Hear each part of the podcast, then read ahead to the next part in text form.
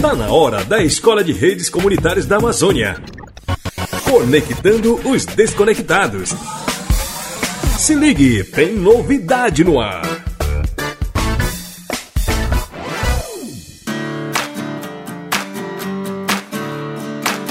Não custa a gente dizer logo no comecinho do Conectando os Desconectados que o projeto Escola de Redes Comunitárias da Amazônia é parte de uma articulação internacional liderada pela Associação para o Progresso das Comunicações, com redes na Europa, Ásia, África e América do Sul, e que aqui na Amazônia, o projeto Saúde e Alegria está implementando essa iniciativa nas aldeias, redes de comunicação e coletivos, no Acre, no Pará e no Amazonas.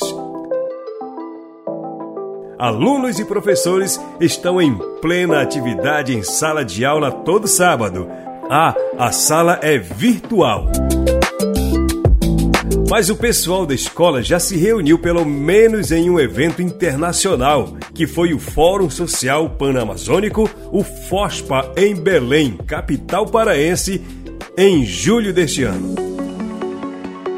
Estou dizendo isso para lhe informar que os encontros de professores, alunos e gestores da nossa escola são virtuais.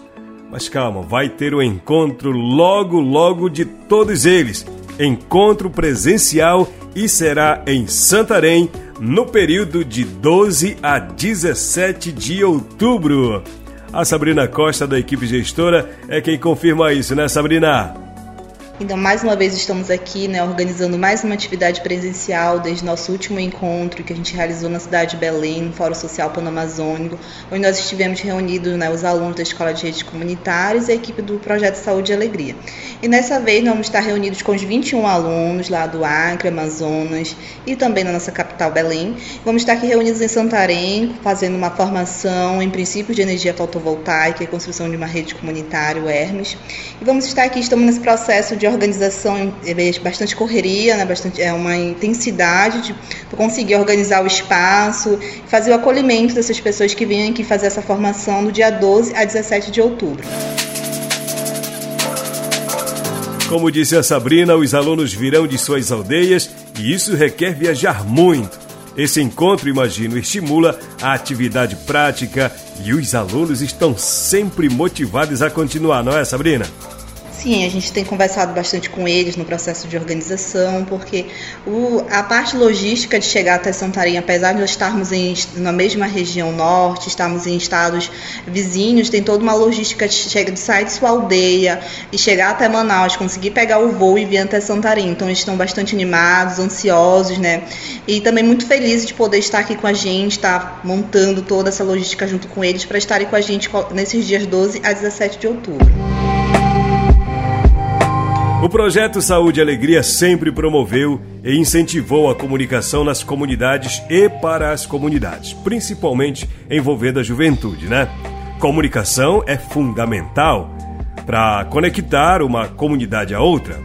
E o coordenador do PSA e do projeto da Escola de Redes, Paulo Lima, explica sobre o que motiva continuar com esse assunto. O programa, o projeto da Escola de Redes Comunitárias da Amazônia, ele pensa em estimular alternativas à conectividade à internet para áreas remotas, para áreas afastadas em que o mercado não vai atender, né? as companhias telefônicas não têm interesse em atender e o Estado não está chegando com políticas públicas.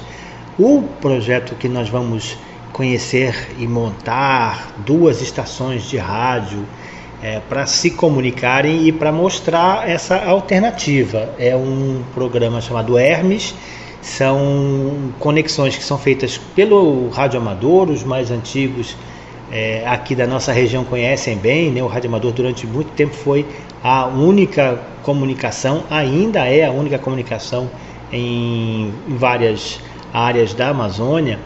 E o que foi feito foi fazer com que do rádio amador você consiga transferir para a internet e poder ter acesso ao WhatsApp é, e o correio eletrônico. É um projeto experimental, já está funcionando no Xingu e no Acre e nós vamos fazer com a Rizomática, que é a empresa que criou, que desenvolveu essa aplicação, toda a experimentação lá no Mararu.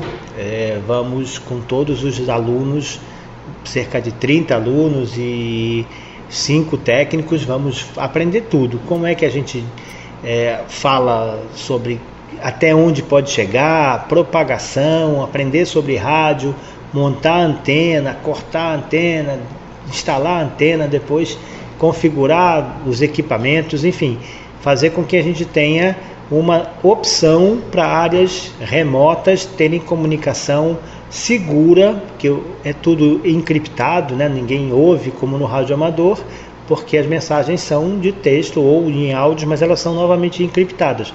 Então, se trata de uma ferramenta muito segura. É o que nós estamos trazendo para os alunos da Escola de Redes Comunitárias da Amazônia na próxima semana. Se em Belém, durante o FOSPA, os alunos da Escola de Redes Comunitárias da Amazônia participaram de diversas atividades, compartilhando experiências e aprendendo sobre ações desenvolvidas nos campos da educação popular, aqui não será diferente. A Escola de Redes Comunitárias da Amazônia é pioneira no processo de formação dos alunos nos três estados, enquanto agentes transformadores de conhecimento e informação dentro dos territórios. Na semana que vem teremos muito, mas muito mais informações dessa escola que está a cada dia conectando os que estão desconectados.